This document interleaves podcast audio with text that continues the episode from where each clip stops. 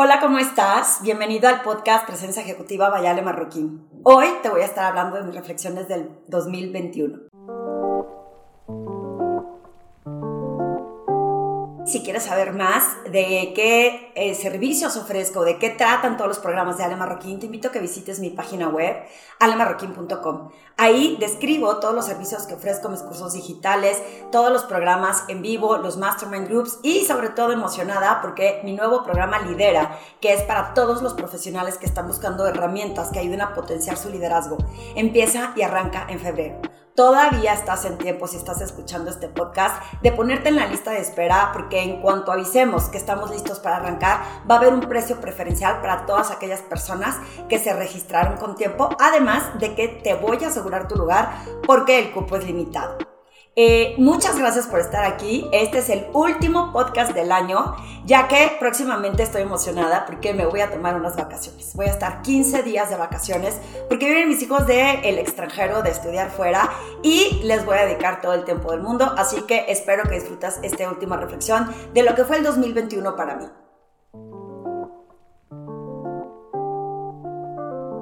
Resulta que en el 2020 aprendimos a cómo lidiar con la pandemia. Aprendimos a cómo trabajar virtual, aprendimos que, el mundo seguía y teníamos que enfrentarlo. Nos dio menos miedo para el 2021 porque sabíamos que con un tapabocas y vacunados podríamos estar mucho más seguros y que la vida siguiera.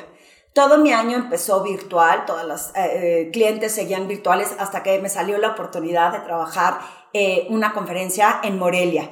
Era presencial para 300 personas, todo súper cuidado, pero estaba emocionada. Hacía tiempo que no hacía algo presencial y más, imagínense qué emocionante para 300 personas. Estuvo increíble, fue una experiencia súper enriquecedora y aunque todo el mundo traía tapabocas, sí se siente el movimiento de la gente cuando empiezan a decir que sí o a, estar de acuerdo con lo que dices. Así que fue una experiencia súper enriquecedora y súper impactante. Y esto me abrió la puerta para que en esa misma compañía pudiera darle seguimiento a la conferencia que di y que nos aseguráramos que no se quedara nada más en una plática. El mes pasado eh, tuve la oportunidad de ir a todas sus oficinas en la República y estuvo espectacular porque sí la conexión con las personas lo hace eh, pues diferente. No te puedo decir que es mejor uno que otro, porque en los dos hay un reto. Acá por lo menos podía ver un poco si asentían, si estaban poniéndome atención, su mirada hacia mí. Eh, no podía verles las caras y una cosa chistosísima que me pasó, que cuando de pronto alguno se quitaba tapabocas para tomar agua o así, decía, qué chistoso, se ve súper diferente a como me lo imaginaba, que con el tapabocas. Fueron todas las cosas que pasaba por mi mente en estas sesiones que hice presenciales. Em, el reto es que cuando es virtual, lo que aprendí es que tienes que poner mucha mayor energía porque en ocasiones las personas no encienden su video.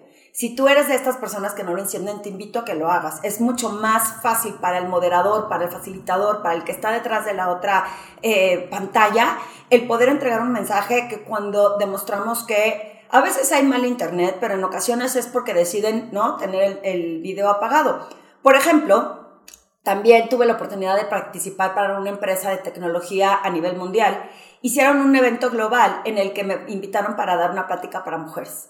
La plática, aparte de que era en inglés, el sistema que utilizaban, que no lo conocía, súper tecnológico de vanguardia, como viniendo de una compañía tecnológica, no me permitía ver para nada ni las pantallas de los participantes. Solamente veía yo mi pantalla que estaba presentando y creo que me veía yo, pero yo no podía ver a nadie, solo vi un número de las personas que estaban conectadas. Ese fue aterrador, porque no estaba segura si alguien me estaba oyendo, porque no estaba segura si estaban, eh, no había voces, no había micrófonos, no había manera de yo saber cómo estaba entregando el programa. Resulta que lo que hice es pausas, empecé a frenar poco a poco en cada frase o en cada segmento que yo daba para hacerles preguntas.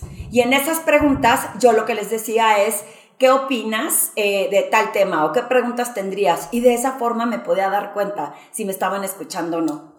Lo más increíble fue que al final de la sesión, pues sí les pregunté con qué se quedan y hubo comentarios que me hicieron sentir que sí habían estado conectadas. Lo que también hice es que si estás dando conferencias virtuales, es me concentré en el foquito donde está la cámara para asegurarme que por lo menos ellas sintieran que les estaba hablando personalmente y estaba haciendo esta conexión emocional. Cuando mis clientes se acercan y me dicen, oye, pero si es virtual cobras menos, la realidad es que no. ¿Por qué? Porque el esfuerzo es mucho mayor, porque tienes que asegurarte que tienes esta dinámica y esta energía para conectar con la gente y se vuelve mucho mayor el esfuerzo, sobre todo cuando no sabes qué está pasando del otro lado. También me pasó que di una conferencia para una universidad en Estados Unidos, para un grupo de, el, Departamento de Management del Missouri State University. Y ellos sí tenían una aula increíble, de estas como de las universidades americanas que tienen eh, su aula padrísima, todos sentados así como en un auditorio.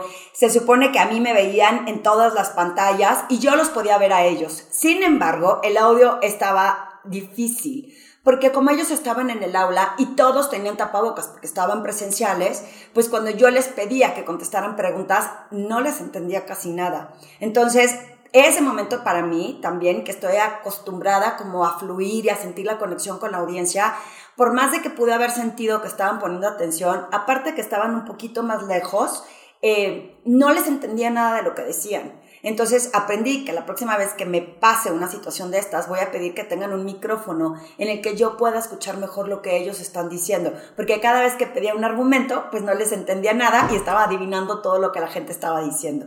Ese también fue un momento de reto, pero de aprendizaje. La próxima vez voy a estar mejor preparada para un evento como estos.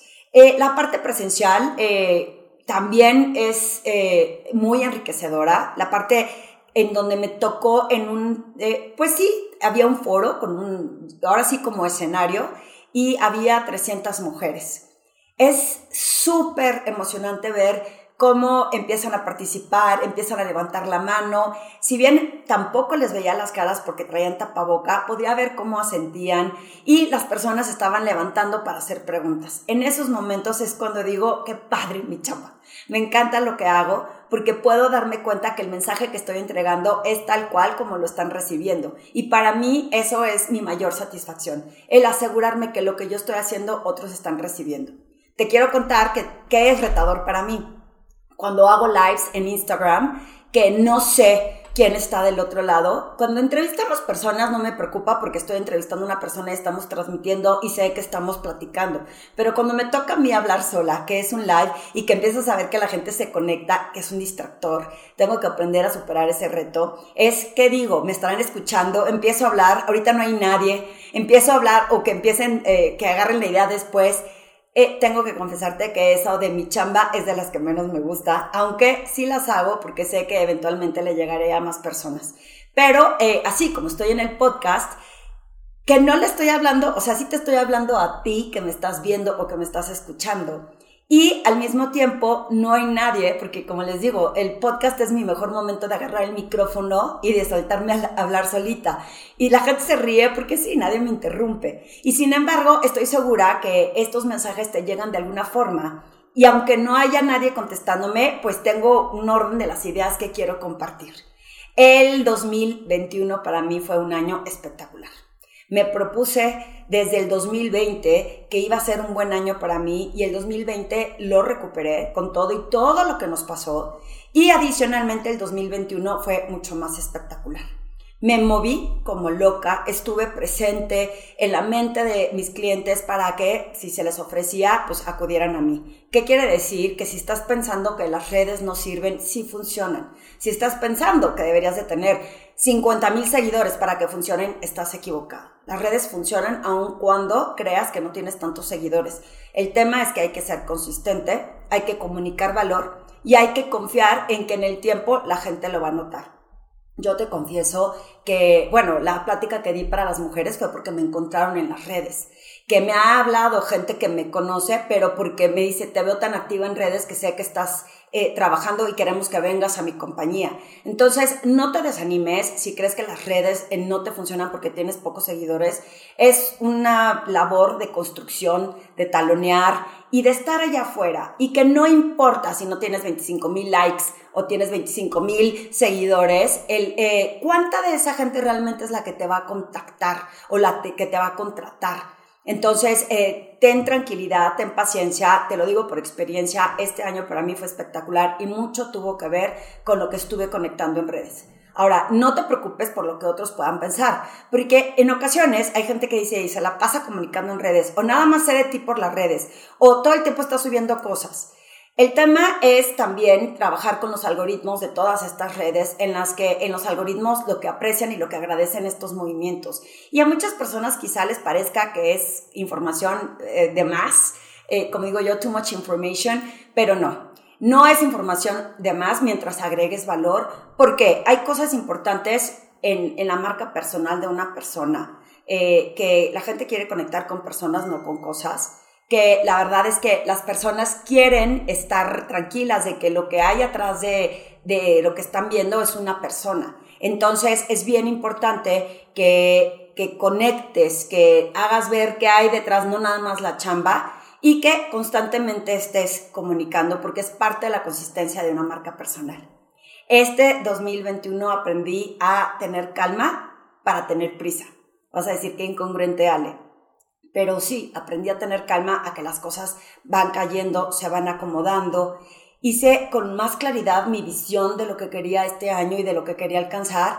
Y si bien te diría que a lo mejor quedé poquito abajo de las grandes expectativas que puse como números, también hay que aprender a ser realista, quedé eh, con un buen alcance de metas, gracias a que me dediqué en objetivos a decir quiero comunicar esto y quiero que la gente lo reciba y vamos a ver quién se le puede ofrecer más aparte el valor que hago yo porque tampoco es que lleguen y toquen mi puerta solito. Las redes me ayudan, pero yo hago mucha labor de estar vendiendo, de estar buscando gente, de estar conectando con otros, de estar buscando oportunidades.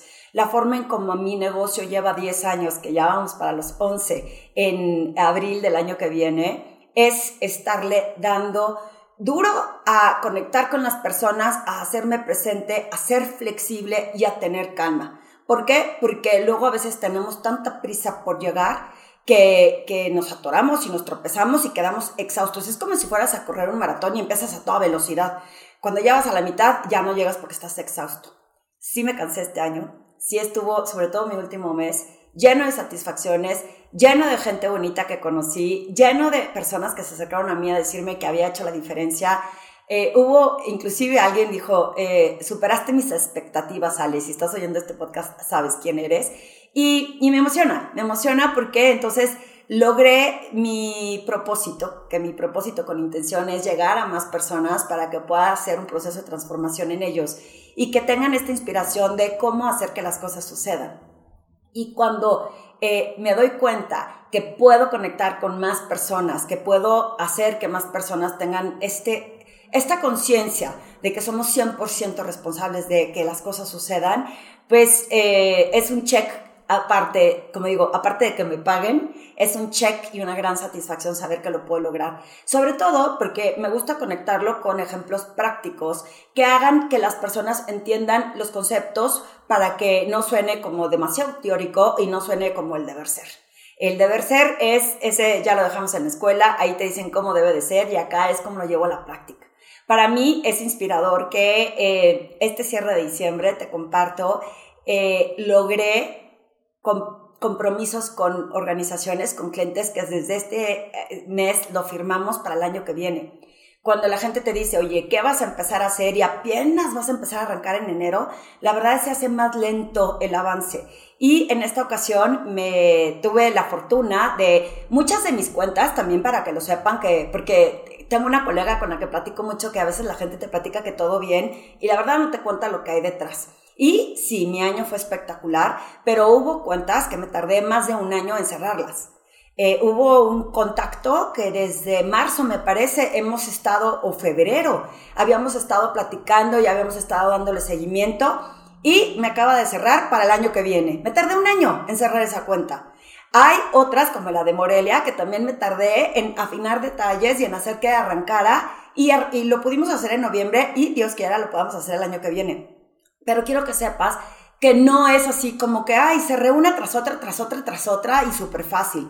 Requiere de mucha paciencia, de mucha confianza en ti, en saber que lo que estás ofreciendo tiene valor. Requiere de que, eh, que tengas fe Y digo fe en lo que haces, en las acciones que estás ejecutando para que esto suceda. ¿A qué me refiero con fe? Es si confías en tu producto o en tu servicio y sabes que tiene valor para los demás, muy probablemente te va a salir bien. El tema es que tengas, este, insisto, la paciencia viene por dos cosas, porque ya contactaste a alguien que se ve interesado y ya quiere cerrar la cuenta. Y a veces a las personas les cuesta trabajo digerir la información, cómo la van a bajar, conseguir, ¿no? Quien los apoye a colaboración dentro de la organización, que les aprueben, por decir, la o sea, los proyectos. Es importante que tengamos esa paciencia porque la prisa de nosotros no es la prisa de los demás. Entonces, eso ha dado la oportunidad de que eh, pueda arrancar yo te voy a decir, con uno, dos proyectos que me tardé más de un año, otro que se tuvo que posponer, que se arranca también el año que viene, y otro que es el tercer año consecutivo, que cerramos desde un año antes y lo, y lo ejecutamos eh, todo el año siguiente. Hay, como puedes ver, muchas oportunidades, todavía hay más, por eso estoy emocionada con mi programa de Lidera, porque estoy segura que todos los profesionales que escuchen eh, o que se participen en este programa te voy a explicar qué es lo que vas a obtener, que he visto que funciona dentro de las organizaciones. Y es, vas a aprender de otros profesionales, porque aquí se supone que no nada más hablo yo, aquí la idea es que todos colaboren, entonces la contribución de cada uno es lo que hace mucho más enriquecedor este espacio además de ponerles las herramientas que en mi experiencia profesional funcionan para que logres con acciones concretas alcanzar lo que te propones. Ese es un programa nuevo, lo estamos arrancando en febrero, me emociona muchísimo saber que puede tener un gran potencial, que es virtual, entonces las personas que quieren estar de otros países, las personas que quieren estar de otras ciudades, no tiene que ser solamente en México, y luego ya veremos cómo lo hacemos presencial. Por lo pronto, si es en vivo, solamente que es virtual, lo voy a estar dando yo y estoy eh, obviamente tratando de resolver las preguntas, pero estoy segura que los profesionales que van a participar van a resolverlas también. Y eh, por último, quiero compartirte estas marañas que tenemos en la cabeza que nos impiden eh, avanzar, crecer y aprender a hacer cosas diferentes. Porque nos da miedo, nos da estrés, así como no me encantan los lives porque no sé quién está detrás. A veces sí, a veces no.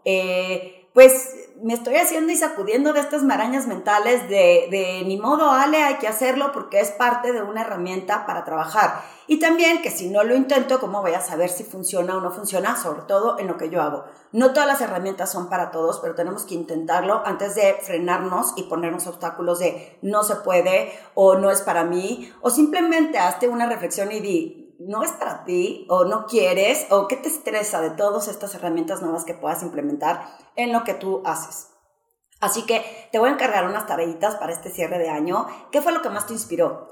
Todo el mundo nos preguntamos qué vas a empezar a hacer o qué te vas a proponer. Sí proponte estas metas de lo que quieres alcanzar el año que viene, pero ¿qué es lo que más te inspiró? ¿Y qué fue el aprendizaje que más te dejó huella que quieras potencializar? No dejes nada de lo que aprendiste este año en una cubeta en donde la guardaste porque ahí aprendiste y se quedó ahí escondida. Eh, busca que ese aprendizaje ejecute o tenga una acción importante en lo que sea que te vas a proponer. Y sobre todo, otra meta que te sugiero que siempre hagas es eh, aprender. Métete a un curso, aprende algún tema nuevo, alguna habilidad nueva, alguna aptitud nueva. Eh, entre esta inspiración de seguir aprendiendo es lo que da la potencialidad de las personas, sobre todo en lo profesional.